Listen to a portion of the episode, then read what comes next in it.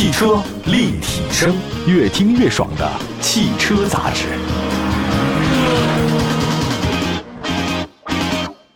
大家好，欢迎大家关注本期的节目，这里是汽车立体声。那最近几天，国内新能源市场是太热闹了，有的新势力品牌推出了很多新的车型。我举例子，大家非常熟悉啊，九月三十号，理想 L 七、L 八正式上市啊，其中 L 七的价格呢是三十三万九千八到三十七万九千八，L 八呢卖的稍微贵一点，三十五万九千八到三十九万九千八。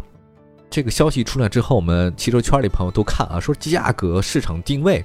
这两款车就是呃理想 ONE 的换代车型嘛，当然我看了这个价格之后啊，我也不难理解了，为什么之前有理想 ONE 的车主要维权？哎，确实要维权啊，这个觉得理想存在了欺瞒事实或者有欺诈行为，太好理解了。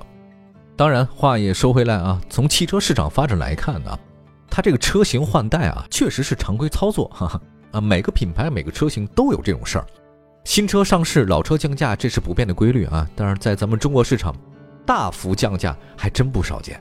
比如我举个例子，那如果是奥迪 A 八这种高端豪华车，它的经销商降幅可能降一个就能达到一辆理想 ONE 的价格。当然，推出新车的新势力不只是理想，你总得让别人也有理想。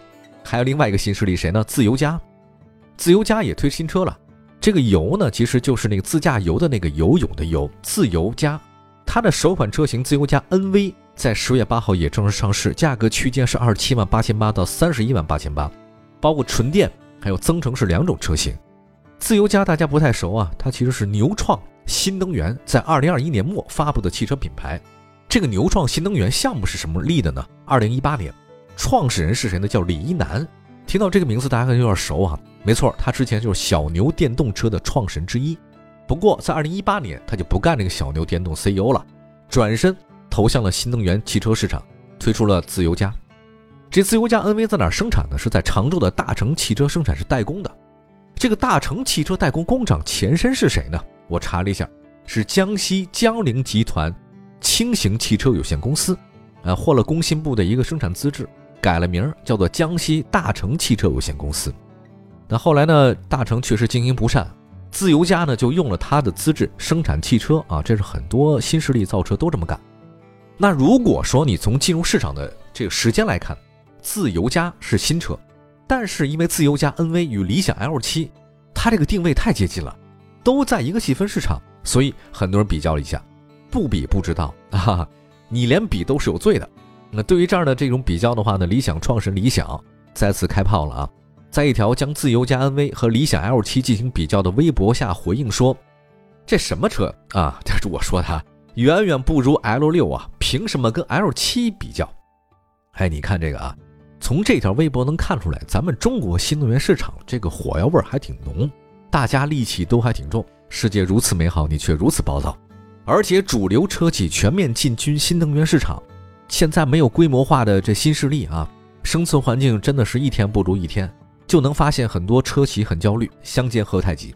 我们来看看数据显示啊，它为什么火药味那么浓？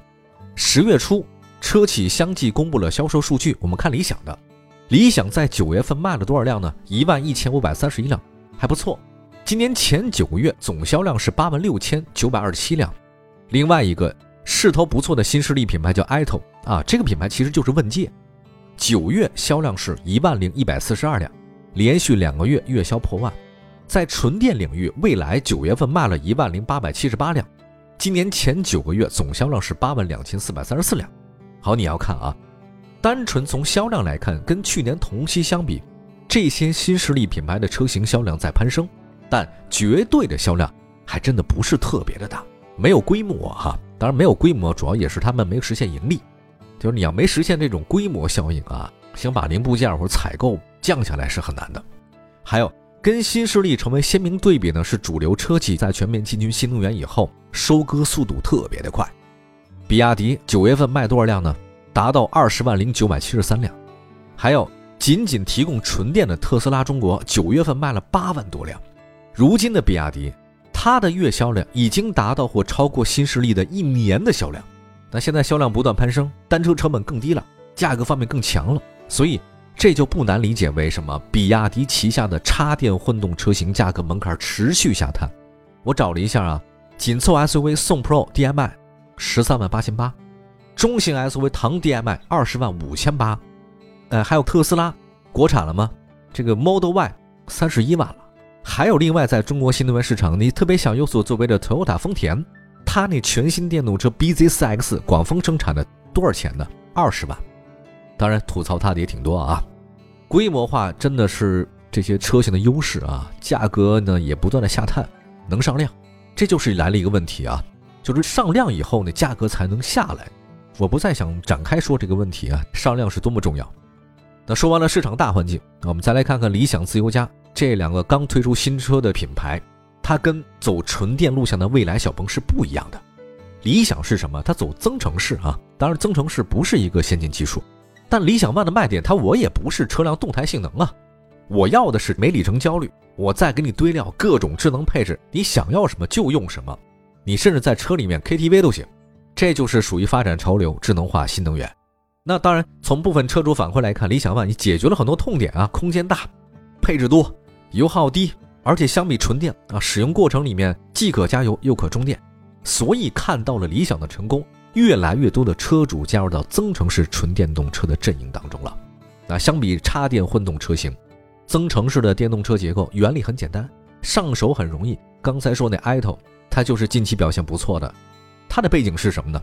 重庆金康赛力斯跟华为联手打造的，啊，也是以增程式为主的，连续两个月销量突破一万辆。就是它的出现啊，让理想感受到压力了。在产品定位方面，问界 M7 跟理想 L7 很接近，两款车存在直接竞争关系，呃，所以理想开始怼了哈。汽车立体声，欢迎大家继续回到节目当中。汽车立体声，那节目全国两百多个城市落地播出，线上线下，欢迎大家随时关注。今天说的是理想啊，理想怒怼自由加 NV 哈，增程式电动车市场。以前啊是蓝海，现在估计会杀成红海，那都是血染成的。除了销量稳步提升的 ito，自由家这个新人，我觉得应该值得说啊。第一款车型自由家 NV，它就被理想开跑了。你要说理想怎么这么爱怼人呢？我觉得 性格使然啊。那作为后来者吧，自由家 NV 在价格方面，它放的姿态很低，纯电版的起步价只有二十七万八，增程版是二十八万八。相比 L7 有五万多块钱的价格优势啊，一个车才卖二三十万，我比你便宜五万，我那肯定是有优势的。就算是跟问界 M5 四驱版相比呢，它也有六千多块钱的优势，还是便宜。外观方面，自由加 NV 是硬朗的风格，前大灯 LED，整体风格复古。发动机舱盖是隆起来的，黑色前包围显得很有力度。车顶的线条很平，腰线是往上扬的。通过黑色车身蜘蛛设计。有种悬浮式的感觉，尾部呢是扁平化。车身尺寸方面，自由加 NV 的长是四米九一，宽是一米九六，还挺宽。高一米七五，轴距是两米九一。理想 L 的车呢是多少呢？长五点零五米，宽是一点九九米，高呢是一点七五。还有它轴距是三米。两款车水平差别不太大，你看不出来。采用是大五座设计。那动力方面的话呢，自由加 NV 是一点五 T 四缸，作为增程器。驱动系统是前后双电机，前电机最大功率一百三，后电机一百四，系统总功率两百七啊，总扭矩是五百二十六牛米，它比理想 L 七那个方面低一点。加速性方面，自由加 NV 的零百加速时间是五点九秒，那理想 L 七是五点五秒。纯电续航里程方面，自由加 NV 短一百五十公里，理想 L 七是两百一十公里。底盘方面，自由加 NV 是前麦弗逊后多连杆独立悬架，理想 L 七是前悬架双叉臂式。且配备软硬高低可调空气悬架，所以在底盘方面的话，理想 L7 占优。配置方面的话呢，作为新势力品牌的车型，两款车都很舍得堆料，常见的配置它都有，这个基本上配置没有分出胜负啊。我想最后说点实际的话，在一个品牌发布新车以后，高层互相炮轰，在以往的中国车市里面不多见。